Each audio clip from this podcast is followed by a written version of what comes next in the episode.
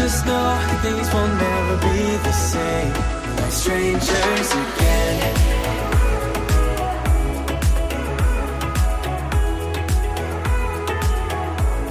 Like strangers again. Diese Landschaft, wie man da stand und so, das war so, so schön. Es war arschkalt, es war mir scheißegal. Die Wolken waren weg. Ich war so happy, dass, dass sich der Weg da hoch auch einfach gelohnt hat.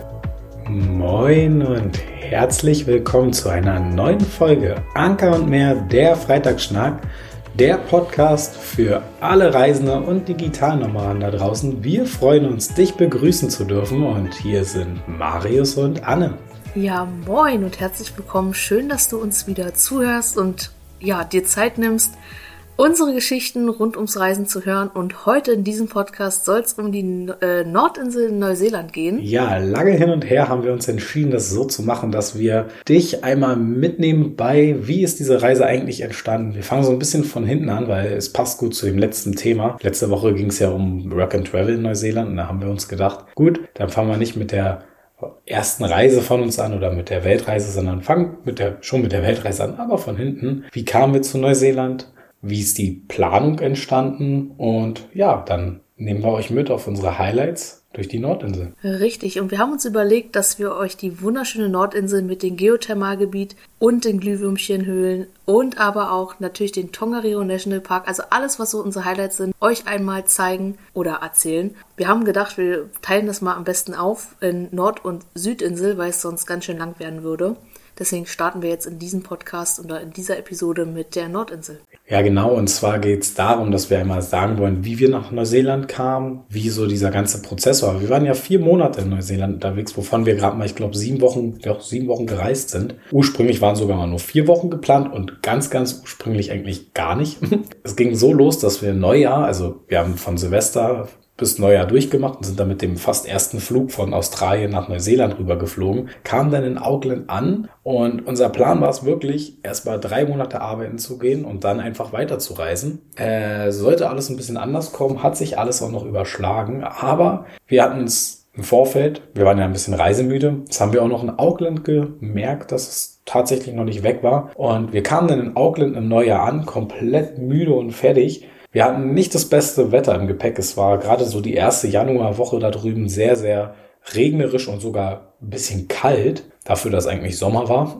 Aber okay, das war erstmal, was für uns ganz komisch war, ist denn so der Eindruck, dass Auckland war sehr leer und wir haben eigentlich mit einer volleren Stadt gerechnet und haben dann auch relativ schnell erfahren, dass auch eigentlich gar nicht normal ist, sondern es daran lag, dass halt eben die Feiertage waren und ganz viele aus Auckland weg waren, eine Ferien oder auf der Südinsel sogar, ne? Und dort Silvester verbracht haben. Also gut, so waren wir dann in Auckland, verregnet und eigentlich ziemlich leer. Ja, genau. Also irgendwie hat Auckland uns gleich so einen richtigen Dämpfer verpasst. Also wir haben uns erst gar nicht so wohl gefühlt und haben uns gefragt, ja, wo so dieses Lebendige eigentlich ist. Und ähm, dann hatten wir ja auch noch voll Struggle mit unserer Work-and-Travel-Vorbereitung, also wegen Banksuchen. Und ähm, da ist irgendwie eine spezielle Regelung gewesen, dass die Banken länger zu haben als ähm, ursprünglich, weil es war ja Neujahr und dann am 2. Januar sozusagen war dann aber nicht mehr alles auf. Also die Geschäfte schon, aber die Banken halt irgendwie nicht. Die hatten irgendwie drei Tage sogar zu, ne? Ja, ich glaube drei Tage waren es was ich nicht ganz verstanden habe. Und dann hatte irgendeine, glaube ich, doch schon auf. Und dann war es ja, das hatten wir ja in der vorigen Folge schon gesagt, nicht im Stadtzentrum gehen, dann hatten schon im Vorort ein paar mehr Feuer auf. Wie können wir euch Auckland beschreiben? Also es ist schwierig, wenn ihr so ankommt wie wir, war es halt wirklich sehr leer. Viele verwirrte Gestalten unterwegs und ganz viele aus der Community haben auch geschrieben, seht zu, dass ihr aus Auckland wegkommt. Neuseeland ist nicht Auckland und äh, ja, das haben wir auch feststellen müssen und wir waren ja halt noch ein bisschen reisemüde und waren dann mehr in der Unterkunft, weil das Wetter auch nicht so schön war. Wir, wir haben noch äh, einen Ausflug zum Museum gemacht, zu einem Bekannten dort, was ganz lustig war, weil wir uns da den Eintritt geskippt haben. Ja, es war ganz lustig. Marius war irgendwie auf Toilette und meinte, ähm, guck mal, ich habe hier einen Eingang gefunden und da hat halt keiner kontrolliert und dann sind wir eigentlich mehr oder weniger, ja, kostenlos eingebrochen, wie auch immer man es nennen mag, rein. Und, äh, haben uns da ein bisschen umgeschaut und sind dann wieder in die Unterkunft, haben uns, wie gesagt, ein bisschen eingeigelt in der Zeit. Ja, wir waren insgesamt sogar dreimal in Auckland. Ähm, ja, einmal Ankunftswoche, sage ich jetzt mal. Wir waren auch ein bisschen außerhalb vom Stadtzentrum, bei einer ganz verwirrten irgendwie. Das zweite Mal waren wir dann sogar über meinen Geburtstag da und ein drittes Mal dann sogar nochmal wegen dem Auto, was wir dann abgeholt hat, haben, aber dazu später dann auf jeden Fall mehr. Beziehungsweise der, Pro sagen wir mal, der Prozess, wie es entstanden ist. Wir sind ja dann nach, ich glaube, einer Woche ging es dann Richtung Pukekoi. Das ist so ein kleines Dörf, Stadt, Stadtdörfchen, also für mich eher Dorf, aber ich glaube, die würden sich selbst eher als Stadt betiteln oder als kleinere Stadt. Das ist also eine super süße Einkaufsmeile oder so eine Zentrumsdorfmeile, keine Ahnung. Fall hast du da alles Mögliche. Ein bisschen was zu essen, einen kleinen süßen Park. Solltet ihr mal dran vorbeifahren, das ist ein Besuch wert. Ich würde jetzt aber, glaube ich, Pukekoi nicht extra ansteuern. Das ist ein super Ausgangspunkt für die Farmarbeit um Auckland rum, ne? Genau, und dann ist es so, nachdem die Farmzeit vorbei war, beziehungsweise sich dem Ende geneigt haben, haben wir ja mehr oder weniger unsere Rundreise geplant und erstmal waren voraus, erstmal waren ursprünglich vier Wochen geplant, dann hatten wir uns äh, nämlich schon nach einer Unterkunft um, umgesehen in Port Waikato, das ist so ein kleiner ja, Ort, wo man auch surfen kann und da wollten wir uns nämlich eine Auszeit nehmen von der Farm. Ja, ich muss aber noch mal reingrätschen und zwar war es so, dass wir so nach vier Wochen Farmarbeit immer noch der Meinung waren, ey, wir ziehen das hier drei Monate durch und hatten dann genau auf Tag des dritten Monats halt eben uns den Mietwagen und alles gebucht gehabt und hatten gesagt, okay, ab da geht dann unser Roadtrip los. Das Problem war dann halt nur, dass wir halt ich glaube, kurz nachdem wir das alles gebucht haben, ging der ganze Struggle auf der Farm los und wir haben dann halt schnell eingesehen, ich glaube in der Woche danach, ey, nee, wir müssen hier früher weg, haben dann die Kündigung eingereicht und so kam es dann. Wir hatten also dann gesagt gehabt, hey, wir möchten die digitale Arbeit weiter vorantreiben und das war nämlich dann der Punkt, wir wollten uns eine Auszeit gönnen, ein bisschen runterkommen und hatten uns dann da so einen schönen Küstenort mit Surfnähe gesucht, wo man nicht halt mit dem Auto ranfahren müsste. So der Plan. Und ja, dann kam es aber doch ein bisschen an. Dann war es nämlich auch so, dass wir, also die Farmzeit war dann beendet und ähm, uns hat ein Kollege von der Farm mitgenommen nach Auckland. Über meinen Geburtstag ging es dahin tatsächlich und wir sind sogar auf der Autobahn liegen geblieben, weil der liebe, ja, leider irgendwie immer Stress hatte mit diesem Auto und ausgerechnet auf der Fahrt ist dann die Elektronik komplett hat versagt. Ja, dann bin ich auf der Autobahn sozusagen mit, äh, er hat dann halt einen ähm, Abschleppdienst gerufen. Ich bin da geblieben und Marius ist dann schon mal vorgegangen ins Hotel und ihr müsst euch vorstellen, also man, man war ja total, also man war ja total durch von der Farm, man sah auch dementsprechend aus. Wir hatten dann auch das Surfbrett noch auf, wir waren, hatten die Backpacks auf und wir waren in einem relativ schicken Hotel in der, im Stadtzentrum von Auckland und Marius ist dann vorgefahren. Ja, wir müssen, je nachdem, ob ihr uns bei YouTube und bei Instagram verfolgt, äh, wisst ihr es? Solltet ihr uns nur über den Podcast verfolgen, könnt ihr es ja gar nicht wissen. Wir hatten uns auf der Weltreise in Bali ein Surfbrett nämlich shapen lassen und deshalb waren wir ab Bali, also Oktober, über mit dem Surfbrett am Reisen und das war dann halt zu den Backpacks hinten auf dem Rücken, der eine vorne und dann noch an der Seite das Surfbrett. Kann ich keinem empfehlen, ist mega unangenehm so zu reisen, aber so saßen wir dann da am Highway, ich über den Zaun und bin dann vorgefahren nach Auckland.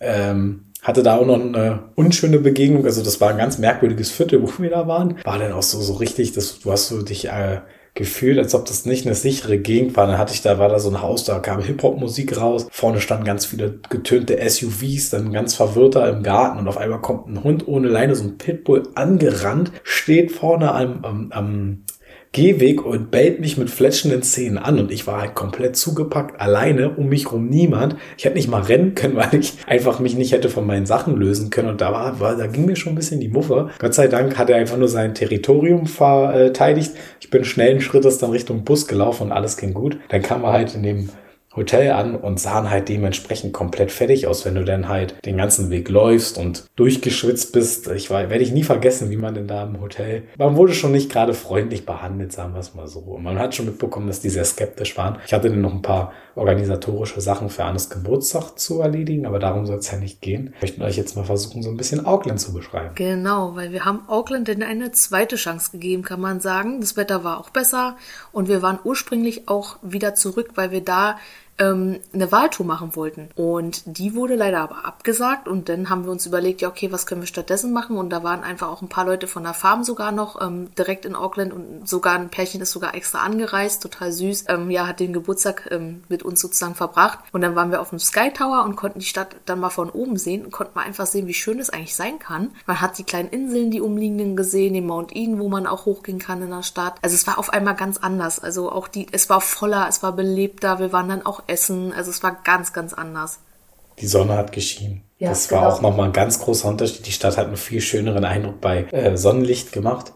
Und ja, aber man kann sagen, man kann in Auckland ankommen, verbringt da vielleicht seine drei Tage, guckt sich ein bisschen das Stadtzentrum an. Das ist wirklich süß. Hast da eine schöne Flaniermeile am Hafen. Ist auch ganz niedlich. Dann äh, der Mount Eden ist auch ein wunderschöner. Ist übrigens ein Tipp, wenn man so ein bisschen die Stadt von oben sehen möchte, aber keinen Eintritt bezahlen will. Ist das ein ganz guter Ort zum mal sich einen Überblick verschaffen. Ansonsten der Sky Tower war halt genial. Wie beide mögen es sowieso, obwohl ich halt Höhenangst habe und tatsächlich auch schon mit so einem Türmen immer eine kleine Herausforderung für mich ist. Mittlerweile klappt es echt gut, weil ich mich da immer wieder gefordert habe. Aber wir lieben es generell, uns Städten so einen Überblick von oben zu verschaffen. Und ja, es gibt dann noch Richtung ganz weit am Norden von der Nordinsel so, so den, ich glaube, das war der 90 Miles Beach. Das ist ein ganz bekannter Strand, wo man mit einem 4x4 Wagen raufbrettern kann. Das konnten wir leider nicht mehr machen, weil es von der Zeit sich dann bei uns einfach nicht mehr ergeben hat, weil wir hatten nämlich dann noch ein bisschen Probleme bekommen. Ja, denn wir lagen abends im Bett auf meinem Geburtstag, nichts ahnend, haben geguckt, wie wir am nächsten Tag eigentlich nach Port Waikato kommen,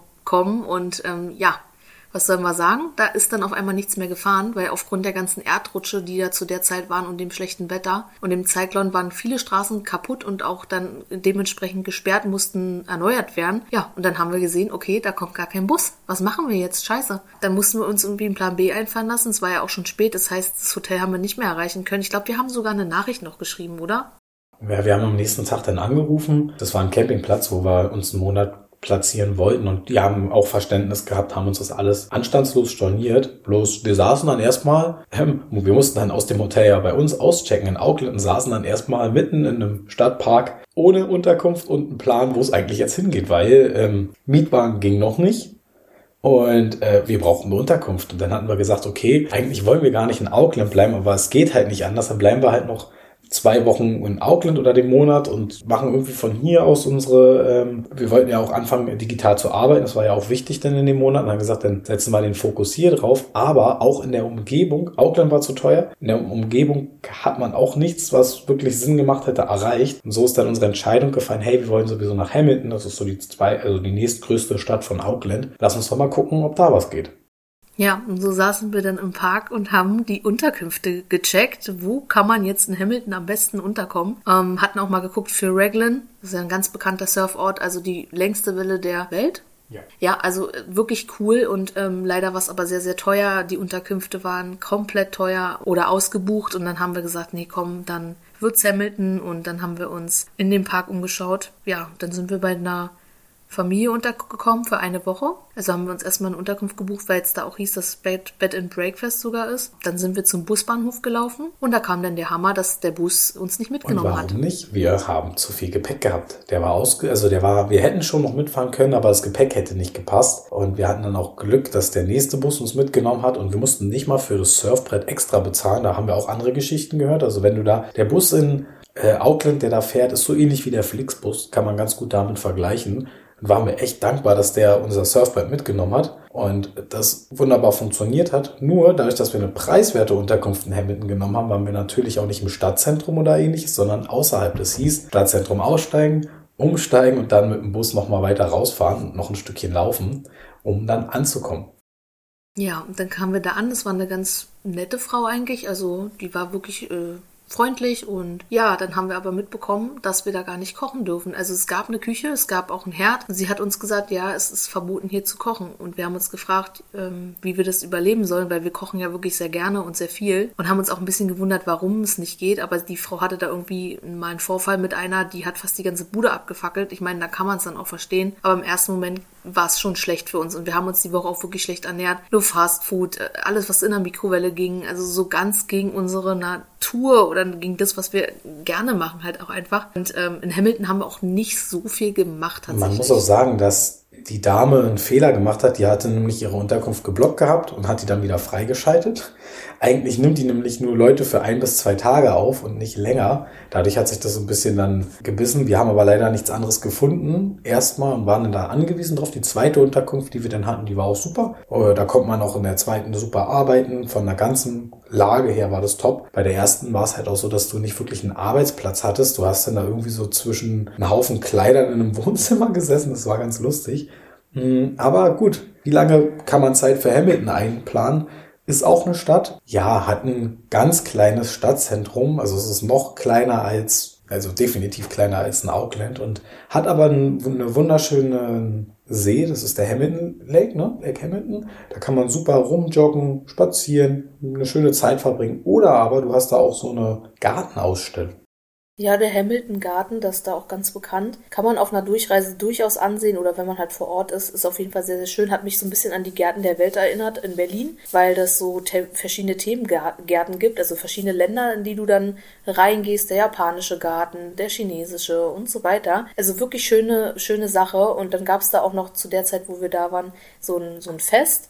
Es war aber eher Zufall. Ansonsten haben wir die Zeit eigentlich fast nur dafür genutzt, dass wir neue Ideen umsetzen, versuchen online zu arbeiten. Das hat sich eigentlich durch die ganze Zeit gezogen. Deswegen haben wir ja diese Hamilton, diesen Hamilton-Aufenthalt gemacht. Aber aus vier Wochen ursprünglichen Planungen die wir ja decken wollten mit Port Waikato, sind dann nur zwei Wochen geworden, weil wir uns kam dann eine genau, Idee. Genau, wir haben die Mietwagenfirma angerufen und gefragt, ob wir vielleicht schon früher den Wagen haben können. Und das hat super funktioniert. Wir waren dann auch ganz froh, als wir uns dann mal so ein bisschen an die Grobplanung rangesetzt hatten, haben wir erst mal gesehen, dass vier Wochen gar nicht reichen. Also wir haben, wir waren dann auch wirklich glücklich, dass wir sagen konnten, okay, wir machen jetzt sechs Wochen bei dem Volumen, was wir eigentlich haben. Und ich meine, man will ja auch nicht so durchrennen. Weil wir ja die Nord- und Südinsel haben. Ja, wir haben auch einen Reisestil. Mm, es gibt ja Leute, die reisen ganz viel, also die haben gar kein Problem damit, vielleicht zwei oder drei Städte an einem Tag durchzuballern. Und bei uns ist es halt so, dass wir doch uns gerne Zeit lassen und auch mal an Orten, wo vielleicht Leute nur eine Durchreise machen, einfach mal ein oder zwei Tage bleiben. Alleine auch schon wegen unserem Reiseblog, um Infos zu dem Ort aufsaugen zu können, um so ein bisschen zu gucken, wie leben die Leute dort. Ist immer sehr interessant. Ja, und so ist es dann gewesen, dass wir von Hamilton, beziehungsweise Marius ist dann losgefahren von Hamilton nach Auckland ein drittes Mal, um den Mietwagen abzuholen, weil wir haben bei einer Firma gebucht, ähm, Wendekreisen, das ist eine deutsche Firma auch, die sind nicht so nicht groß vertreten auf den Inseln, sodass da Auckland einfach am nächsten war. Und dann ist Marius mit diesem ja, Art Flixbus wieder zurückgefahren, hat den Mietwagen abgeholt und kam dann mit dem übelsten Schlitten an, würde ich mal sagen. Ja, das war ein schickes Auto. Ja, also mega, wirklich richtig gute Ausstattung, richtig neu, sehr gepflegt, also wirklich reibungslos alles funktioniert. So ein sauberes Auto, wenn man vor allem Australien rückblickend ja auch betrachtet, ähm, völliger Unterschied, voll geil. Ähm, wir wussten auf jeden Fall, also wir haben da auf jeden Fall eine richtig, ein richtig gutes Und was Auto. wir genial fanden war, das war ja nicht ein Camper oder ähnliches, es war halt ein PKW und du hast äh, keine Werbung draußen dran gehabt. Du sahst halt aus wie ein Einheimischer. Ja, dementsprechend ist er, ist er auch gefahren, der liebe Marius, ne? Nein. ich glaube, wir waren ganz, ganz, äh, ganz gut unterwegs. Also jetzt nicht ganz extrem, aber wer in Neuseeland schon war oder auch vielleicht noch hinreisen will, die Kiwis fahren sehr rasant. Genau. Und auch gerne auf. Und auch sehr, sehr nah auf. Also es ist auch wirklich nochmal ein Tipp, ähm, falls du das mal irgendwie oder falls du es dann mal mitkriegst, ähm, fahr ruhig links ran und lass vorbeifahren, weil das ist da irgendwie so eine Macke von den Kiwis, dass die keine Geduld haben. Aber auch darum soll es nicht gehen. Nicht, dass ihr euch wundert, warum Anne sagt, links ran. Ähm, in Neuseeland ist ja auch Linksverkehr. Darüber, wer es noch nicht gefahren ist, macht euch keine Köpfe. Da kommt man super gut und einfach rein. Da wird ja auch, ich finde, vom Straßenverkehr her sogar gut geholfen. Es ist jetzt halt nicht so, dass man da voraussetzt, so du so wie wenn du jetzt in Deutschland Auto fährst, da wird ja so ein bisschen vorausgesetzt, so hier ist Rechtsverkehr und du musst wissen, dass hier Rechtsverkehr ist. Das ist beim Linksverkehr immer ein bisschen anders. Auch in Australien war es so, dass dann schon so auf die extra Sachen so ein bisschen hingewiesen wird.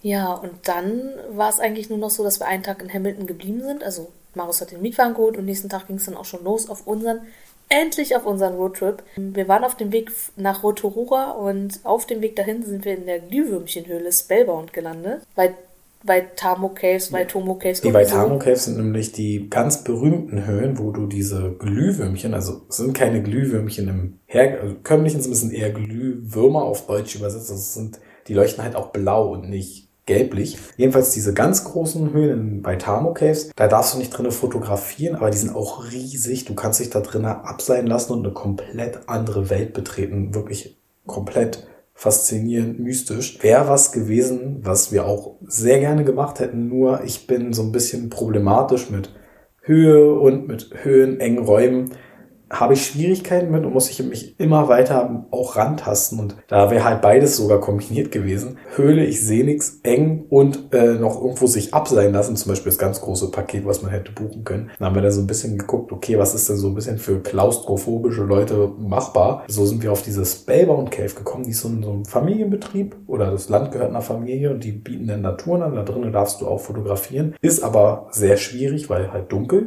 Und ja, dann kamen wir endlich an. Wir hatten auch so unfassbar Lust, endlich wieder zu vloggen, äh, Social Media weiter richtig zu betreiben und einfach wieder das machen, was wir acht Monate lang gemacht haben, was wir in der Farmzeit eher so sporadisch gemacht haben. So kamen wir da an und waren schon mal glücklich.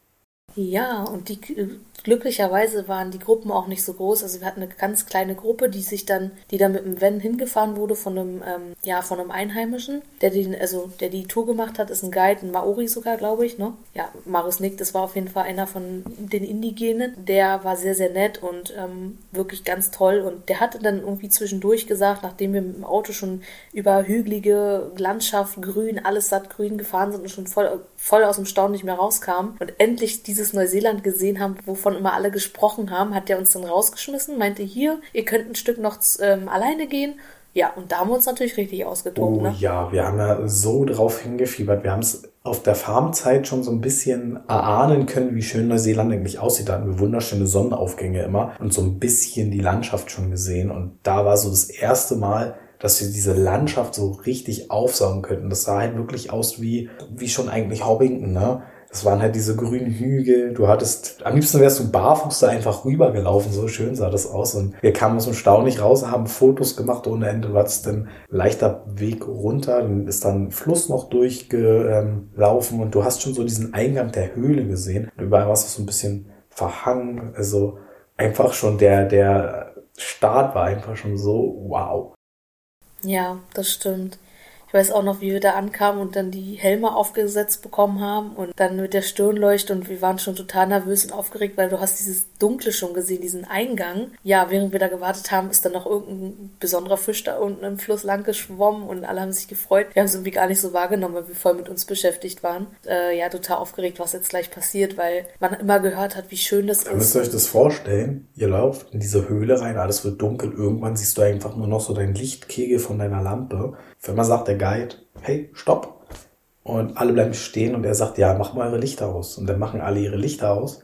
Und plötzlich fängt diese Nacht um dich rum an zu leuchten. Es ist so irre, man kann es echt kaum beschreiben, wie schön das eigentlich war. Das haben wir auch, äh, dadurch, dass es halt dunkel war, filmerisch gar nicht so gut festhalten können, wie es denn live war. Und überall haben dann diese blauen Glühwürmer geleuchtet. Ähm, du hast ja doch schon so ein Wasser laufen oder rauschen hören. Dann ging es halt weiter in diese Höhle rein und da gab es ein Boot. Und auf dem Boot hat dich dann der Guide mit einem Seil langgezogen und du hast halt immer lauter dieses Wasserrauschen gehabt. Das war so ein bisschen, bisschen bedrückend, weil du hast halt gemerkt, es wird immer lauter es hat sich halt angehört wie der übelste Wasserfall. Und du hast jeden Moment darauf gewartet, dass du einfach nur runterfährst, aber über dir einfach diese Straße mit blauen Glühwürmchen und äh, ja, ja, das war total cool. Vor allem, wie der dann auch ähm, am Anfang gesagt hat, so, ich zeige euch jetzt mal, wie das ähm, eigentlich aussieht. Sie, sieht ja aus wie so Spinnenweben, wie sich die denn so abseilen. Und es ist total faszinierend gewesen. Und dann hat er ähm, das Licht wieder ausgemacht und dann hat er auch gesagt, es dauert einen Moment, bis die dann wirklich alle angehen, die Lichter, weil die natürlich ja komplette Finsternis brauchen. Und wir kamen ja rein und waren ja alle komplett hell. Und als dann die Lichter ausgingen, das war schon ein magischer Moment, wie dann alles so blub, blub, blub, blub, muss man richtig vorstellen, so wie einzelne Lichtlein angehen, so kleine Lampen, das war total Der schön. Der Grund, warum die das machen, ist übrigens nicht, weil sie schön aussehen wollen. Ähm, das ist tatsächlich, wie Anne schon meinte, mit den Spinnfäden. Sie leuchten und locken somit halt Tiere an und fangen die dann und können sie essen.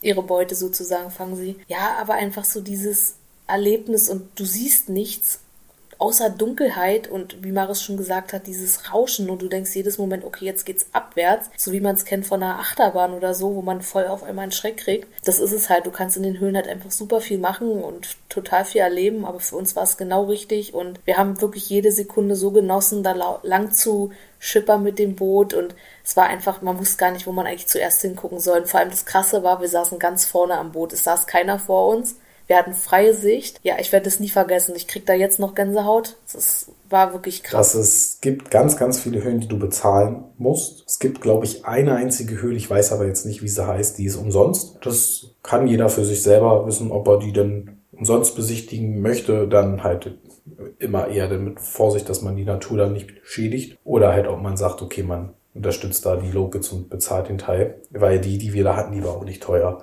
Also im Vergleich zu der großen, die große ist wirklich, oder selbst wenn du die, zu diesen Baikamo, bei Tamo Caves fährst, die sind wirklich ziemlich teuer und ich glaube, wir haben 30 ja, lass es 25, 30 Euro gewesen sein. Also wirklich nicht teuer. Und dafür, dass du dann auch noch filmen und fotografieren durftest, konnte man jetzt nicht meckern. Und dann gab es noch ein kleines Kaffeekränzchen sogar zum Schluss, bevor wir wieder los sind. Also total schön. Und man hatte so einen kleinen Plausch auch halten können mit dem Guide. Und also wir fanden es super. Und wir hatten das, glaube ich, auch die Empfehlung ähm, von jemand anderem, dass wir da, also die haben es empfohlen, die, die Höhle. Und auf, aus dem Grund waren wir dann da. Ja, und dann ging es nach Rotorua, uh, der dampfende Kessel. Auch einfach Wahnsinn du kommst in diese Stadt rein und so wie du eigentlich schon ein Fenster offen hast, äh, ich glaube, unsere erste Begegnung war der Pack and Safe Parkplatz, der unser Lieblingssupermarkt da. Und du riechst diese Stadt halt schon. Es riecht halt überall nach Schwefel, nach verfaulten Eiern, weil, äh, wie du so schön sagst, der dampfende Kessel, überall blubbert's und qualmt's in dieser Stadt eigentlich. Total faszinierend. Ich glaube, eines unserer ersten ähm, Dinge, die wir dort getan haben, waren zum Rotorua Lake zu fahren. Und äh, das ist ein ganz großer See, wo man auch wunderbar dran lang spazieren kann und der qualmt halt auch und es riecht halt, wie gesagt, überall nach verfaulten Eiern. Ich, wir waren ja drei Tage in Rotorua und du gewöhnst dich irgendwann dran, das nimmst du dann gar nicht mehr so stark wahr. Wir hatten auch, glaube ich, Glück, es war nicht so extrem, ne? Also du hast es an einem bestimmten Punkt schon immer gerochen. Ja, ist auf jeden Fall so. Und wer, wer Geothermalgebiete noch nie bereist hat, der ist einfach begeistert von. Wir kannten es ja schon von Island, wie der Geruch ist und wie es auch aussieht, wenn dann ähm, ja so Geothermalaktivität ist oder Schlammtöpfe auch. Ganz lustig, wir haben aus Zufall ja, doch, kann man schon aus Zufall sagen, den Kui-Rau-Park entdeckt. Der ist kostenlos und da kann man eben diese Schlammtöpfe und auch die ja, Geothermalaktivität und den ganzen Dampf und so kann man da besichtigen. Einfach mitten in der Stadt ein Park, wo es einfach überall blubbert und dampft. Das ist so faszinierend. Vor allem ist es einfach kostenlos. Vor allem, ja, gerade wenn du es noch nicht kennst oder auch selbst wenn du es kennst, ist es auf jeden Fall ein Besuch wert. Man kann da auch seine Füße reinstecken. Da gibt es so ein kleines ähm, Bad, kann man sagen. Spa. Spa, genau, so ein kleiner Spa-Pool. Denn es gibt da ganz viele Thermalbäder, die man besichtigen kann oder besuchen kann. Und ganz viele auch Schlammtöpfe, die du machen kannst. Ähm, Spar-Schlammtöpfe gibt es auch extra. Ähm, die kosten Geld. Also ja, die kosten also Geld. Kostenlos nein, mit, Mit, mit Kosten. Da gibt es halt so wirklich so eine richtigen Bäder, wo du Eintritt bezahlst und dann halt verschiedene Spa-Sachen hast. Und wir haben das aber uns dagegen entschieden, das dort zu machen, weil wir das schon mal in Island gemacht haben und daher kannten, waren dann halt nur auf diesen Umsonst-Park. Da haben wir uns auch sogar nochmal mit jemandem von der Farm getroffen. Grüße an Arne, falls du das hörst. Zu dritt sind wir da halt nicht mehr auf den Staunen rausgekommen, weil das, was Anne gerade für mich vermischt hat, ist, da hattest du halt wirklich so Schlamm, brodelnden Schlamm, der rausgeploppt ist und noch rausgespuckt worden ist aus der Erde. Und auch in dem Park, wenn du weiter reingegangen bist, hattest du so einen kleinen See. Der ganze See war zugenebelt und zugequalmt durch die Hitze, das heiße Wasser und überall hat's geblubbert und wir haben daraus so schöne Fotos gemacht. Also wir kamen alle drei gar nicht mehr aus dem Staunen raus und oh, ah, es war einfach irre. Was man noch in Rotorua hat, ist zum Beispiel, du hast auch so einen Nightwalk. Der kostet allerdings Geld, den haben wir nicht gemacht. Ich glaube, das hieß Redwoods oder so. Ähm, das ist so ein Park, also Wald, Waldgebiet mit hohen, ganz hohen Bäumen und dann sind die ähm, nachts auch beleuchtet und so. Also es ist so ein Walk, aber wir haben es jetzt nicht gemacht. Was du auch ganz viel in der Umgebung halt machen kannst, ist, und deswegen bleibt man da auch meistens auch mehrere Tage, würden wir tatsächlich sogar auch empfehlen, weil einfach weil der Ort so cool ist. Aber es gibt da auch ganz viel so Maori-Dörfer, die man besichtigen kann als Touri. Und da gibt es wirklich alles Mögliche von Nachtveranstaltungen mit Essen und Tanz, aber richtig teuer und ja, wirklich Touri. Ähm, aber die Preise erschlagen einfach. Ich glaube, das waren 300 Euro. Das hat, das war wirklich heftig. Wir haben uns auch ein Maori-Dorf angeguckt. Ein ähm, bisschen kleiner gehalten, aber trotzdem sehr touristisch. Ja, wir hatten nämlich eigentlich versucht, was Untouristisches zu finden, irgendwas Kleines oder keine Ahnung, aber haben wir so leider nicht geschafft. Das war dann halt wirklich eine komplett Riesentourist. Also es war fast wie angepriesen gefühlt wie so ein Erlebnisdorf. Aber du hast dann so einen Sticker gekriegt, dann gab es, glaube ich, drei, vier verschiedene Sticker. Und das ist halt so aufgebaut. Am Anfang sind, ich glaube, je nach Gruppe wird das gesplittet. Jeder hat am Anfang so ein bisschen dieselbe Route. Und wir hatten halt die kleinste Route, die du hast. Dann hast du da einen Guide, der auch in dem Dorf lebt. Also es ist halt nicht nur ein, ein Touristendorf, dort leben wirklich Menschen. Die haben dann auch ihre Fenster abgehangen. Und dann wird ja auch gesagt, bitte geh da nicht an die Scheiben ran und alles, weil da leben halt Leute, da ist auch eine extra Schule drinne, weil in Neuseeland kannst du auch, wenn du der, dem Stamm angehörst, kannst du auch die Sprache des Stammes lernen, was halt ziemlich genial ist. Also es ist dann zusätzlich zu der normalen Schule. Wir hatten dann unsere kleine Tour, waren dann auf so einem großen Dorfplatz, wo auch so dieses Versammlungshaus war, wo man dann auch, was wird da gemacht? Ja, also da, sie hat uns dann da alles so ein bisschen erklärt, wo was ist. Du hattest ja da auch eine Kirche, du hattest sogar einen Tätowierer. Deren traditionelle Küche haben wir besucht und ähm, Kirche? ja, da war auch eine Kirche. Echt? Ja.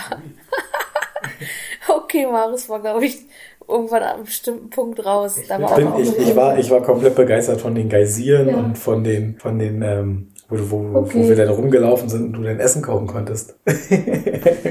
Genau, also ich war gerade bei der Küche stehen geblieben. Ähm, Da konntest du dann auch, da haben die gezeigt, wie die dann kochen in dem, die hatten da so ein Geothermal-Bad, sage ich jetzt mal, wo auch geothermische Aktivität war und damit haben die halt gekocht. Da haben die Mais abgekocht. Ansonsten ist die Kü Küche eher ein bisschen fleischhaltiger, sodass es dann für uns aber auch gut war mit dem Mais ziemlich cool gemacht und ähm, es gab auch extra Gitter, wo die ähm, ihr Fleisch grillen und so oder drauf braten, das haben die uns auch gezeigt. Dann haben wir uns den großen Geysir von Weitem angeguckt, das kannst du da auch sehen, Geysire. Wir hatten es ja schon in Island, aber kostenlos, sodass uns da bei der Tour das auch dann nicht so spektakulär war, dass wir gesagt haben, wir wollen es jetzt unbedingt noch näher sehen. Und so blieb es dann dabei, dass wir es von Weitem gesehen haben. Ganz zum Schluss konnte man dann auch der ähm, Maori-Frau Fragen stellen. Maori-Frau ist hört sich so komisch an. Aber der Dame, also dem Guide, ähm, Fragen stellen. Das war ziemlich interessant auf jeden Fall. Ja, und nachdem wir in Rotorua waren, beziehungsweise nein, stimmt gar nicht. Wir haben ja noch einen Ausflug gemacht nach Hobbiton.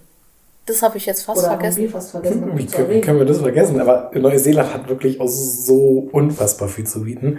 Ja, wenn du in Rotorua bist, bietet sich das an, nach Hobbington zu fahren. Zu den Hobbits. Das ist natürlich ein Must-See für alle Herr der Ringe-Fans. Aber auch, und von uns beiden bin ich eher der Film-Nerd als Anna, für Leute, die jetzt nicht so nerdig unterwegs sind, ist das echt eine, ein Besuch wert. Ist zwar auch kompletter Massentourismus, ne? Ja, total. Aber ich fand's super süß und man konnte dann im äh, grünen Drachen, grünen Drachen hieß es, konnte man dann auch ähm, noch ein äh, ja, Getränk genießen ganz zum Schluss der Tour. Wir fanden es ein bisschen zackig, es war sehr voll, das ist sehr touristisch, aber es ist auf jeden Fall ein Besuch wert und ich fand's einfach cool, wenn man sieht, wo die Filme eigentlich entstanden sind und wie dann der Hobbit da durchgerannt ist. Äh, ist schon cool, auf jeden Fall. Also das muss, muss ich schon sagen, das war auch so ein kleines Highlight das mit diesen kleinen Hobbit-Häusern und so, die konnte man dann übrigens auch sich Ich glaube, anschauen. hätten wir nicht unsere Backpacks beigehabt und mit dem Hintergedanken, dass das vielleicht hier auch mit der Wohnung nichts mehr wird, ich hätte mir so viel Kram aus dem Souvenirshop mitgenommen. Ja, von da aus sind wir dann, glaube ich, ich glaube, das war dann an dem Tag, wo wir auch abgereist sind, sind wir von da aus nach Taupo gefahren. Und, äh, ja, der Ort an sich eigentlich total schön, aber wir hatten eine relativ unangenehme Erfahrung mit dem Gastgeber, denn wir hatten eine so eine Art Tiny House Gartenlaube, kann man sagen, und es wurde ja auch schon zu der Zeit ein bisschen kälter. Und in der ersten Nacht ist uns das gar nicht aufgefallen, aber in der zweiten Nacht, ähm, beziehungsweise doch, es ist uns schon aufgefallen. Marius hat immer so ein bisschen reagiert, als wäre er krank. Ja, ich habe eine allergische Reaktion gehabt und da war mir schon, hm, wieso? Und ich überlegt gehabt, weil das wirklich sehr spärlich zusammengezimmert war. Ich meine, da war auch alles krumm und schief. Habe ich erst überlegt gehabt, okay, vielleicht Milben, weil kann auch sein. Aber in der zweiten Nacht hat sich dann rausgestellt, dass wir eine Maus da drin hatten. Die neben uns stand nämlich eine Tüte, wo unser Frühstück drin war. Da hat es auf einmal drin geknistert und auf einmal ist dann die Maus rausgesprungen. War, naja, ähm, irgendwo lustig, aber auch eklig.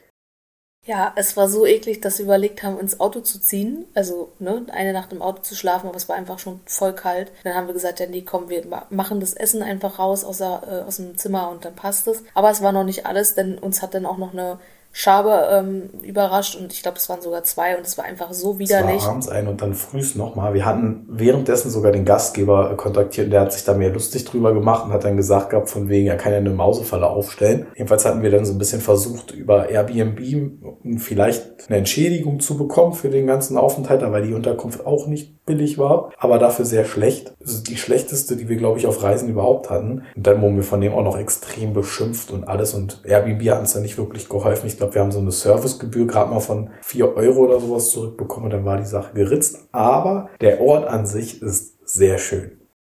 Ja, wir haben uns nämlich die Hookah Falls angeschaut, den riesentosenden Wasserfall. Mega krass, was da für Wassermassen runterschießen. Das war auch so ein bisschen der Grund, warum wir da auch gehalten haben. Was wir aber nicht machen konnten, man konnte da ein bisschen wandern gehen. Ja, der. Parkplatz war aber ein bisschen nicht so gut gelegen. Du konntest dann eine gewisse Zeit stehen und deswegen haben wir das dann nicht gemacht gehabt, weil wir auch noch die nächsten Tage dann andere Wanderungen vor uns hatten.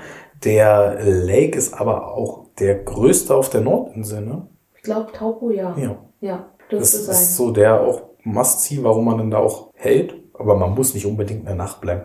Da ist übrigens noch ein McDonald's, also keine Werbung dafür, wobei machen wir ja jetzt trotzdem. Die Filiale dort hat ein Flugzeug, in dem du essen kannst. Ja, voll fancy auf jeden Fall. Ähm, wir wollten da eigentlich rein. Ich glaube, das hatte dann aber. Ja, wir waren zu früh.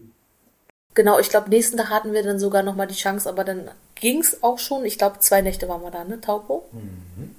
Und dann ging es nämlich schon in den Tongariro National Park zum Alpine Crossing. Nach der Mordor. Track nach Mordor, der Track der Tracks, den man auf jeden Fall machen muss auf der Nordinsel, ist ein absolutes Highlight von uns und wir werden es auch, glaube ich, so schnell nie wieder vergessen, denn das war, war wirklich ein Highlight. Also es war so, so schön. Unser absolutes Nordinsel-Highlight und ich glaube sogar unser Neuseeland-Highlight, aber man muss dazu sagen, ich glaube, diesen Track nimmt jeder anders wahr selbst wenn wir den jetzt nochmal machen würden, würden wir ihn komplett anders wahrnehmen wahrscheinlich. Kommen wir aber auch noch zu, warum und wieso. Als wir ankamen, haben wir leider die Fahrt rein oder dort lang ist schon sehr schön, weil du ja so den Blick auf den Berg und alles da hast. Aber bei uns war, wir hatten das schlechteste Wetter überhaupt. Es hat geregnet, gestürmt, es war kalt. Und als wir dann in der Unterkunft ankamen, ja, wir hatten ein Hostel war das und wir beide hatten ein Zimmer für uns. Aber in dem Zimmer waren dann auch nur Doppelbetten und alleine auf dem Weg dahin hat es schon so aus den Wänden raus geregnet und wir haben uns nur so gedacht, oh, wo sind wir denn hier gelandet? Gott sei Dank, der Gemeinschaftsraum und die Küche, die waren sauber. Die Dame hat uns dann auch erzählt, dass die das übernommen haben und während der Pandemiezeit das so ein bisschen runtergekommen ist. Ja, vielleicht sollten wir das mal erwähnen. Ein bestimmtes Budget gesetzt und wir hatten eigentlich fast gar keine Wahl bei den Unterkünften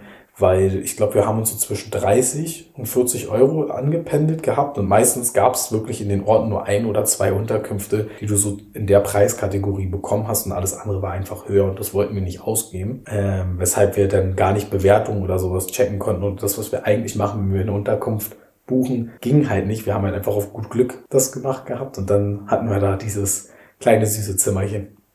Genau, und ähm, wir hatten einen Tag vorher noch geguckt, weil wir hatten das Problem, dass unsere Wanderschuhe kaputt waren. Beziehungsweise ich hatte, oder wir hatten beide unsere Schuhe auf der Farmzeit an und meine sind, wir haben da schon den Geist aufgegeben, Sohle war ab und also richtig schlimm. Und Marius seine waren zwar noch heil, aber wir haben die irgendwann mal rausgeholt und die waren verschimmelt. Das heißt, die, Das heißt, wir haben die auch weggeschmissen und dann hatten wir halt ein Problem, weil wir wussten, also was man halt immer gehört hat, ja, und die härteste Wanderung Neuseelands und keine Ahnung, bereitet euch vor. Und ich meine, bei einem Wanderschuh sind dann auch schon wichtig. Und dann haben wir dann in dem Ort einen kleinen süßen Laden entdeckt, der auch Wandersachen verkauft. Also von Skier zu Schuhe, über Hose, alles. Aber der vermietet halt auch. Und da haben wir uns dann Schuhe gemietet für, glaube ich, 12 Euro pro Person oder so. Also mega cool, mega easy. Und so konnten wir dann nächsten Morgen los. Wir hatten ein bisschen Angst, weil das Wetter war ja schon sehr, Du sehr hast schlecht. verschiedene Zeitfenster, wann du frühst losfahren kannst. Was ein bisschen ärgerlich ist, du musst dann mit einem Shuttlebus fahren für 20 Euro pro Person hin und zurück. Also einmalig 20 Euro hin und zurück, weil es ist kein runder Wanderweg, der geht halt einmal durch und dann musst du irgendwie wieder zu dem Ausgangsort hinkommen, weil die Unterkünfte sind relativ dicht an dem Ort, wo man abgeholt wird. Wir haben den zweiten Bus, glaube ich, genommen, weil wir wussten, dass es mittags aufklären sollte. Du hattest schon am Anfang dann überall so stehen, so wenn das so und so aussieht, dreh wieder um. Aber wir, der Fahrer hat uns versichert, ihr könnt, es wird schon, ihr müsst halt, wenn ihr oben seid, darauf achten und dann einschätzen, ob ihr umdreht oder nicht. Weil du wirst auch immer am Anfang noch zurück wieder zurückgebracht. Also du musst ihn nicht komplett gehen, wenn du merkst, du schaffst es konditionell oder körperlich nicht oder wettertechnisch kannst du auch wieder umdrehen.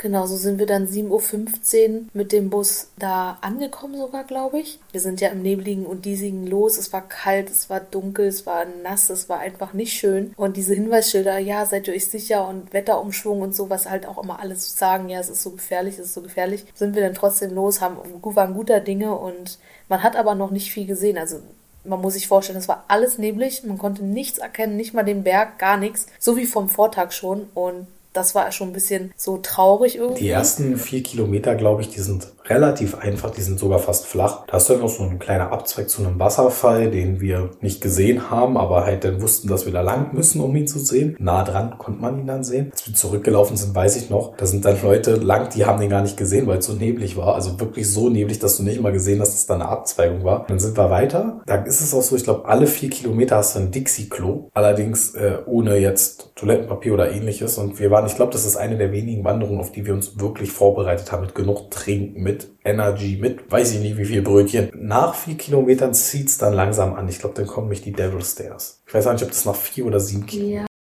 Ja, es war dann irgendwann auf jeden Fall wirklich hart. Also es wurde dann auch härter, das hat man dann schon gemerkt. Dann ging es auf jeden Fall nur noch berghoch und Treppe hoch, Treppe hoch, Treppe hoch. Irgendwie gefühlt, man war klitschnass innen drinne. Man hatte ja auch irgendwie drei Schichten an, weil es so kalt war. Also Zwiebellook ist da wirklich perfekt gewesen, aber man war auch ordentlich am Schwitzen. Ne? Also es war schon heftig. Was soll man sagen? Es war dann wirklich teilweise auch so krass, dass Marius äh, mich nicht mal gesehen hat. Es war so neblig, ich konnte drei, vier Meter vor ihm laufen, er hat mich nicht Es mehr war gesehen. wirklich, da waren dann so eine ähm, Weg, Weiser? eine Wegweiser, die man ablaufen konnte. Du hast gerade so den nächsten noch erkannt.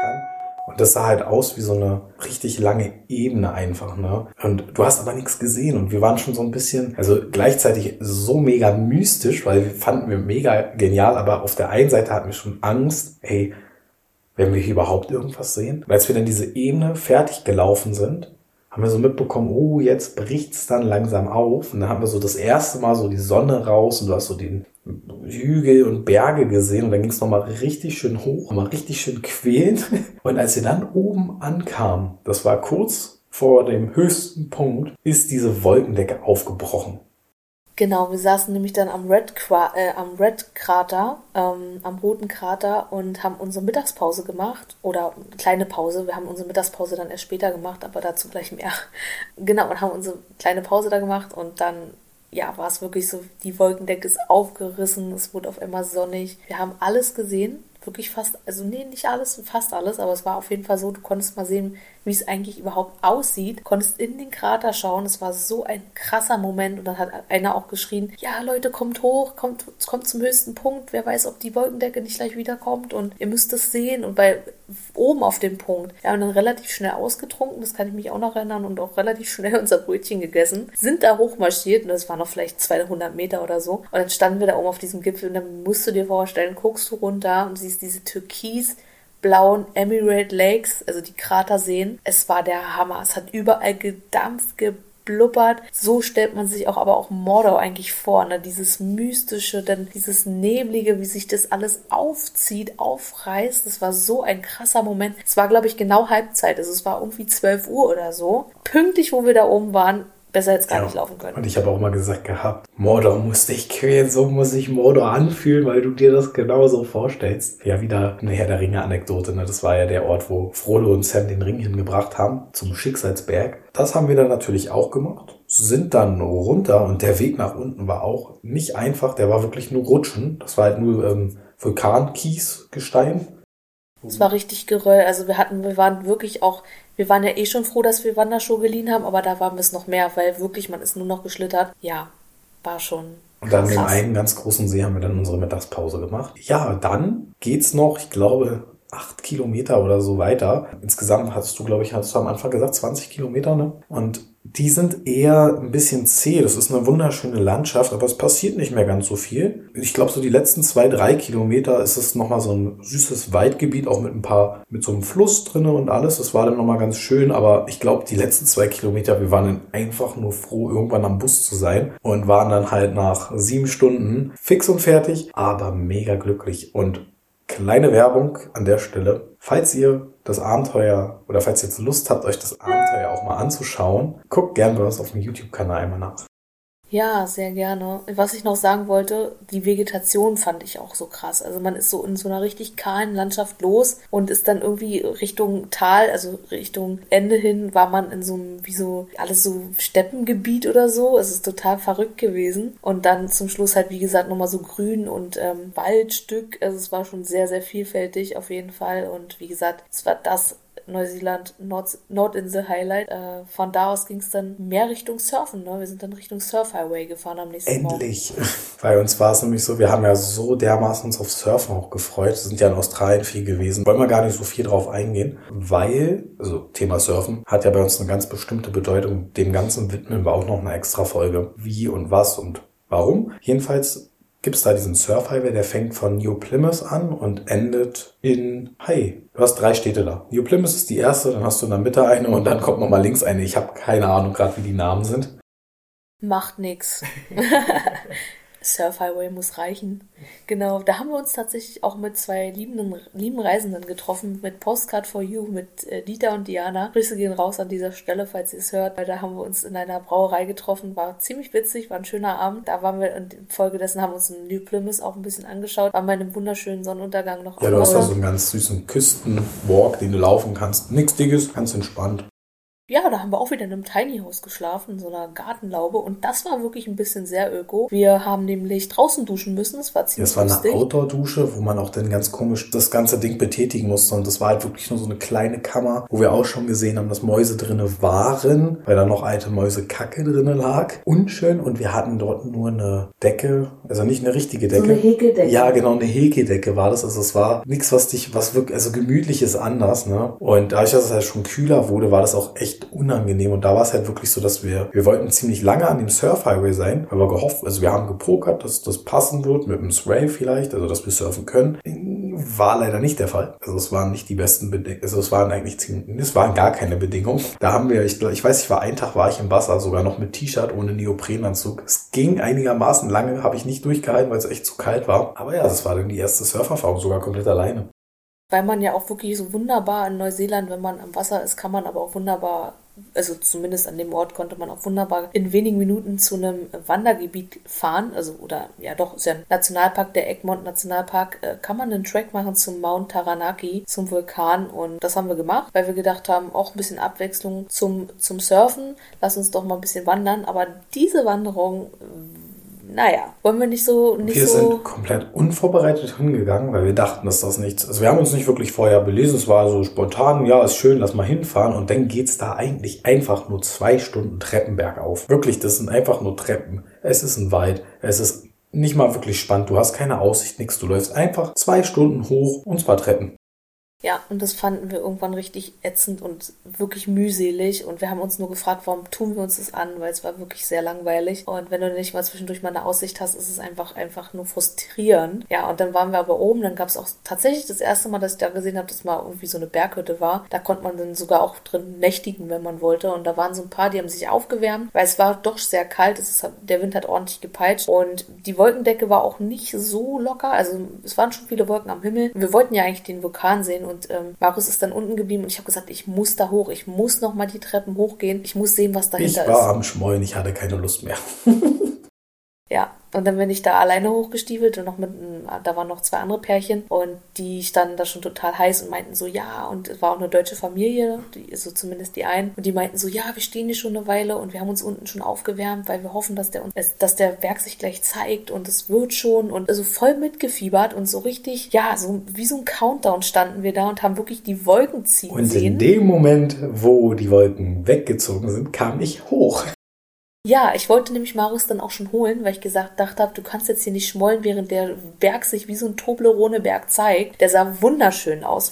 Oben diese weiße Schneespitze. Es war der Hammer. Es war einfach der Hammer. Dazu dieses, wirklich diese, diese Landschaft, wie man da stand und so. Das war so, so schön. Es war arschkalt. Es war mir scheißegal. Die Wolken waren weg. Ich war so happy, dass, dass sich der Weg da hoch auch einfach gelohnt hat, weil es hätte ja auch wirklich so sein können, dass wir gar nichts sehen. Und war so happy, als Marius dann hochkam und alle standen da und haben sich voll gefreut. Es war ein richtig süßer Moment. Ja, und die Family dann hinten mit dem Kind drin, es hat irgendwie gepennt. Auch schön. War auf jeden Fall ruhig, aber es war, war sehr witzig, ja. Wie wir da alle standen und uns voll Man hätte auch noch ein. Stück weiter gehen können. Da wäre dann noch ein See gewesen, wo man ein wunderschönes Spiegelbild hätte machen können. Weil da war es so voll, dass man mit an, also man hätte anstehen müssen. Und ob man dann diesen Moment noch bekommen hätte, ist nochmal eine ganz andere Geschichte. Und so standen wir weiter weg mit ein paar, mit einer ganz kleinen Gruppe und haben den Moment für uns gehabt. Ne? Auf jeden Fall war der Abstieg dann auch angenehmer, weil man nicht mehr ganz so grumpy drauf war, weil es sich dann ja, nee, der Weg war in dem Fall nicht das Ziel, aber Das Ziel war dann, dass der Berg sich gezeigt genau richtig.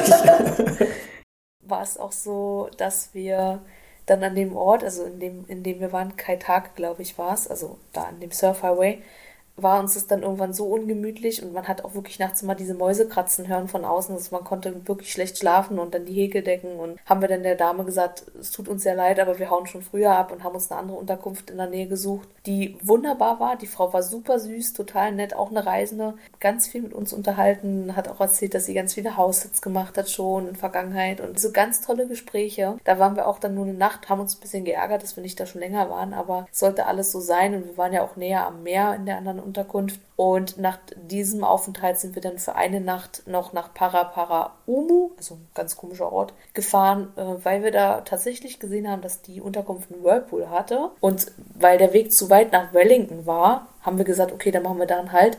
Aber auch die Unterkunft war leider nicht so wie erhofft. Ja, war ein bisschen flop. Die hat, ich glaube, über 60 Euro gekostet, war so mit unserer, unsere teuerste. Dann durftest du diesen Whirlpool gar nicht mitbenutzen. Generell war ja, keine Ahnung, wir kamen ja relativ spät. Das war, du hattest da einen wunderschönen Sandstrand gehabt, wo es auch echt Spaß gemacht hat, so sich hinzusetzen. Haben wir abends uns dann noch mit einem Bierchen rangesetzt und den Abend ausklingen lassen. Gut, denn danach nicht im Whirlpool wie gehofft, aber halt dann eben einfach in unserem Bett. Und da war es auch so, eigentlich kennen wir das nur aus Hostels, dass du dein Bett abbeziehst und in Hostels ist es ganz oft so, dass du das Bett abbeziehst und das ja dann vorne abgibst. Und da war es so, dass du es sogar in die Waschmaschine bringen solltest und wir waren auch froh, dass wir dann am nächsten Tag nach Wellington fahren konnten. Genau, der Service war jetzt dann nicht so gut. Ähm, ja, war dann auch gut, dass wir nur eine Nacht geblieben sind. Und dann ist es schon nach Wellington. Und Wellington als Stadt hat uns extrem gut gefallen. Also hat uns super überrascht. Mega cool. Ähm, waren da auch bei einem recht niedlichen Obi, kann man sagen. Ne? Der war gut drauf, der hat da seine Rockmusik gespielt, wo wir kamen. Also wirklich ein fescher Typ. Das war ein harter Mettler. Taucher. Also wirklich ganz, ganz smooth. Und der hat uns erzählt, dass da ein Festival ist, ein Straßenfestival, Cooper Duper hieß es oder Cuba Duper. Ja. Und war ganz witzig. Und wir haben da auch einen Deutschen getroffen, der war da zufällig, der lebt äh, in Neuseeland, der ist ausgewandert. Der hat uns erzählt, dass er sogar extra deswegen da ist. Und wir haben gedacht, ja, wenn der extra deswegen da ist, dann schauen wir uns das doch mal an. Wir waren übrigens nur deswegen da, nicht wegen dem Festival, sondern weil die Fähre zu dem Zeitpunkt, da gibt es zwei Fährgesellschaften, die rüber zur Südinsel fahren. Also ihr merkt, so langsam geht es Richtung Ende. Ne? Genau, die war halt ausgebucht. Du musst wirklich, Tipp von uns, buch die rechtzeitig, weil die ist echt schnell ausgebucht, die Fähre. Und dann sei froh, wenn du da deinen Platz hast. Manchmal hast du auch Chancen, dass du so irgendwie mitgenommen wirst, weil irgendjemand nicht hinfährt. Aber würde ich mich jetzt nicht drauf verlassen. Und auf dem Weg rein nach Wellington haben wir sogar noch, nee, oder was am nächsten Tag? Haben wir noch einen Stopp bei, bei einer Seelöwenkolonie gemacht. Ja, bei den Red Rock Seal Colony. War ziemlich süß. Ähm, war ein schöner Wanderweg, also so ein kleiner Küstenwanderweg. Und da habe ich auf dem Rückweg tatsächlich meine Jacke verloren. Musste nochmal zurücklaufen. Das war ziemlich blöd. War jetzt nichts Dickes, war eine Strickjacke, aber ich habe mich halt ja, gewundert, wo die ist und bin dann nochmal zurückgehuscht und wir sind schon ein ganz schönes Stück gelaufen. Das Lustigste an der Sache ist, hätten wir gewusst, was uns auf der Südinsel erwartet an Seelöwen, hätten wir die Wanderung wahrscheinlich nicht gemacht. Nee, aber ja. ich glaube, wir waren auch schon zu dem Zeitpunkt, ähm, wussten wir, dass es Pinguine in Neuseeland gibt und dass wir da welche sehen können. Ich bin mir aber nicht ganz sicher. Wir haben da auch Baby-Seelöwen gesehen und die waren niedlich. Das auf jeden Fall. Und was auch sehr cool war, was auch, glaube ich, Marius sein Highlight ist, er war da surfen an einem Local Surf Spot und hatte den Surf seines Lebens, würde ich sagen. Nein, nicht ganz seines Lebens, aber. Auf jeden Fall was, was mir persönlich viel bedeutet hat, weil wir sind so lang gefahren Richtung unserer Unterkunft, haben so gesehen, also wir gucken, haben vorher auf der App geguckt gehabt, wo so ein paar Spots sind und sind dann da angehalten. Es war so eine kleine Bucht und hast gesehen, relativ volles Line-up, also es war nicht gerade leer. Also es waren viele Leute im Wasser und es war, haben uns abgestellt gehabt und haben dann so einen Spot-Check gemacht und haben gesehen gehabt, okay, ist bunt gemixt, alte Leute, also wirklich ältere Leute und aber auch Kinder. Aber die konnten das alle richtig gut. Und wir saßen da und ich meinte, waren, Anne war so, ich gehe auf gar keinen Fall, also du hast ja gesagt, du gehst auf gar keinen Fall rein. Zu dem Zeitpunkt hatte ich aber schon einen Neoprenanzug, den habe ich aber auch noch nicht testen können. Das war so der erste Einsatz von dem Neoprenanzug. Wir haben uns nämlich entschieden gehabt, weil es wirklich kalt wurde und uns im Surfshop auch gesagt wurde, wenn ihr auf die Südinsel geht, ist es noch kälter, auch zu der Jahreszeit. Nimmt lieber einen Neoprenanzug mit. Und wir hatten dann nur noch Glück, war noch ein Sale sogar, weil Sommerschlussverkauf war, ne? Ich habe gesagt, ich muss hier rein. Ich will endlich surfen, weil die Wellen waren okay, war jetzt nicht das Beste, was du da haben konntest an dem Tag. Aber ich habe gesagt, ich gehe da rein. Und Anne dachte, nein, du kannst doch da nicht rein, die können das so. Bloß du hast von Weitem schon gesehen gehabt, dass das jetzt kein umkämpftes Line-Up war oder wo da alles so verbissen drin sind. Gibt's ja im Surfsport auch sehr wohl, ne? Und da war aber wirklich eine entspannte Stimmung. Und wo ich dann im Wasser war, habe ich so ein cooles, respektables Line-Up gehabt, wo man wirklich, wo die gesamten Surfregeln, die es so gibt, wirklich eingehalten worden sind. Man kam ran, man hatte seinen Spaß, man hat im im Wasser miteinander gequatscht und ein bisschen gescherzt. Und ich habe dann auch noch nach dem Surf, dann, der lief bei mir nicht wirklich gut, aber ich hatte trotzdem Spaß und hatte dann noch ein nettes Gespräch danach. Ne? Ja, und dann haben wir eigentlich in Wellington gar nicht so viel gemacht. Man kann da weitaus mehr machen. Wir sind aber zum Mount Victoria hoch. Das ist so eine kleine Aussichtsplattform, Aussichtspunkt, wo man einen wunderschönen Blick über Wellington hatte. Den haben wir natürlich uns auch noch angeschaut und genossen, die Aussicht. Das haben wir, glaube ich, sogar auf dem Straßenfestival noch gemacht an dem Tag. Man kann da aber auch mit Auto hochfahren. Wir sind da aber hochgelaufen. Können wir auf jeden Fall jedem empfehlen, der da mal in Wellington ist. Wie Ja, gesagt, hat uns Stadt. richtig gut gefallen. Das war nicht so riesig wie Auckland. War so eine schöne kleine Stadt am Meer. Die, man sagt auch Windy Wellington, weil es da eigentlich immer sehr, sehr windig ist. An dem Tag, wo wir surfen waren, hatten wir Glück. Da war es nicht so krass windig, aber an dem nächsten Tag war es dann wiederum windig. Auf jeden Fall sind wir dann nach unserem Aufstieg runter zu dem Street Festival und das war auch schon eine ziemlich coole Sache. Ich weiß nicht, wie uns Wellington gefallen hätte, wenn dieses Street Festival gar nicht gewesen wäre. Du hattest da Foodstände, dann hattest du äh, überall, du hattest jede Musikrichtung vertreten und selbst, ich weiß, du läufst dann einfach dieses, das ist so eine kleine Hauptmeile und die kannst du hoch und runter laufen und die ganze Zeit passiert irgendwas. Dann waren Paraden, dann, ja, dann, dann waren auch irgendwelche Straßenkünstler, wirklich alles Mögliche, was man sich nur vorstellen kann, war da. Und ich weiß auch, das hat uns auch noch der Gastpapa gesagt, es war halt auch die erste nach der Pandemie. Ich war also nochmal was Besonderes und da, deswegen waren die Fern auch um den Zeitraum so krass ausgebucht, weil halt viele auch hingekommen sind deswegen. Und ich weiß, selbst in einem Barbiershop war auf einmal eine Party mitten im Friseurladen. Stimmt, das war also eine richtig ausgelassene Stimmung und das war, war richtig cool. Kunterbunt gemischt, die Leute hatten Spaß, es war richtig lebendig und ja, also Wellington als Stadt, das bleibt mir doch sehr positiv in Erinnerung und ja, einfach die ganze Erfahrung, was wir da gemacht haben, Markus mit dem Surfen, das Straßenfestival, die Red Rock Seals Kolonie, es war schon sehr, sehr schön. Ich weiß, in der Nähe von Wellington gibt's auch noch ein paar coole Herr der Ringe-Spots, die haben wir dann halt gepasst. Ja. die waren auch tatsächlich ein bisschen weiter weg, da hätte man doch noch mal ein ganz schönes Stück rausfahren müssen, glaube ich, soweit War ich da weiß. auch sogar welche mit 4x4 bei? Ich glaube ja, ne? Teils, teils, auf jeden Fall. Teils, teils. Oder du merkst schon, wir hatten jede Menge Highlights. Wir haben sehr viel gesehen auf der Nordinsel, trotzdem wir da nur zwei Wochen waren. Wir waren nämlich vier Wochen auf der Südinsel dann. Da schippern wir euch dann, äh, oder schippern wir dich dann in der nächsten Folge rüber auf die Südinsel. Da geht's dann weiter. Wenn du mit uns bei Instagram in Verbindung stehst oder auf YouTube, ich weiß, da kann man bei YouTube Kommentare dalassen, bei Instagram kannst du uns direkt anschreiben. Wir hatten überlegt gehabt, ob wir die Folge so aufziehen, wie du sie jetzt gehört und erlebt hast. Oder aber wir hatten überlegt gehabt, dass wir nur über, also dass wir uns so drei Highlights rauspicken und vielleicht so zwei, drei lustige Situationen oder nicht so schöne Situationen und darüber sprechen. Haben uns dann aber dagegen entschieden und haben überlegt gehabt, einfach die Reise, so wie wir sie erlebt haben, mit den schönsten Erinnerungen wiederzugeben und ja, euch da halt mitzunehmen und euch so ein bisschen Neuseeland schmackhaft zu machen und euch das so ein bisschen audiovisuell, nee, visuell nicht, wie sagt man, audiomäßig gut auf Ohren zu geben. Ja, doch, so bin ich zufrieden. Audiomäßig. Okay, wir lassen es bei audiomäßig.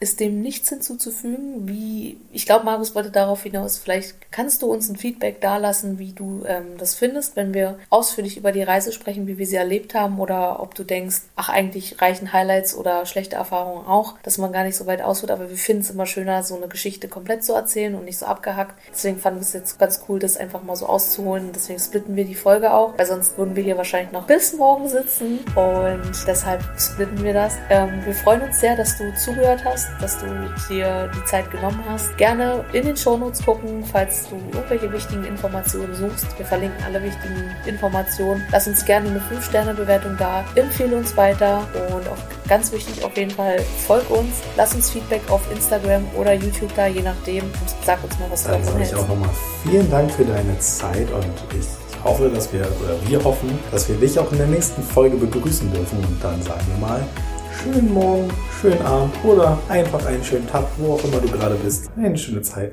Tschüss. Tschüss.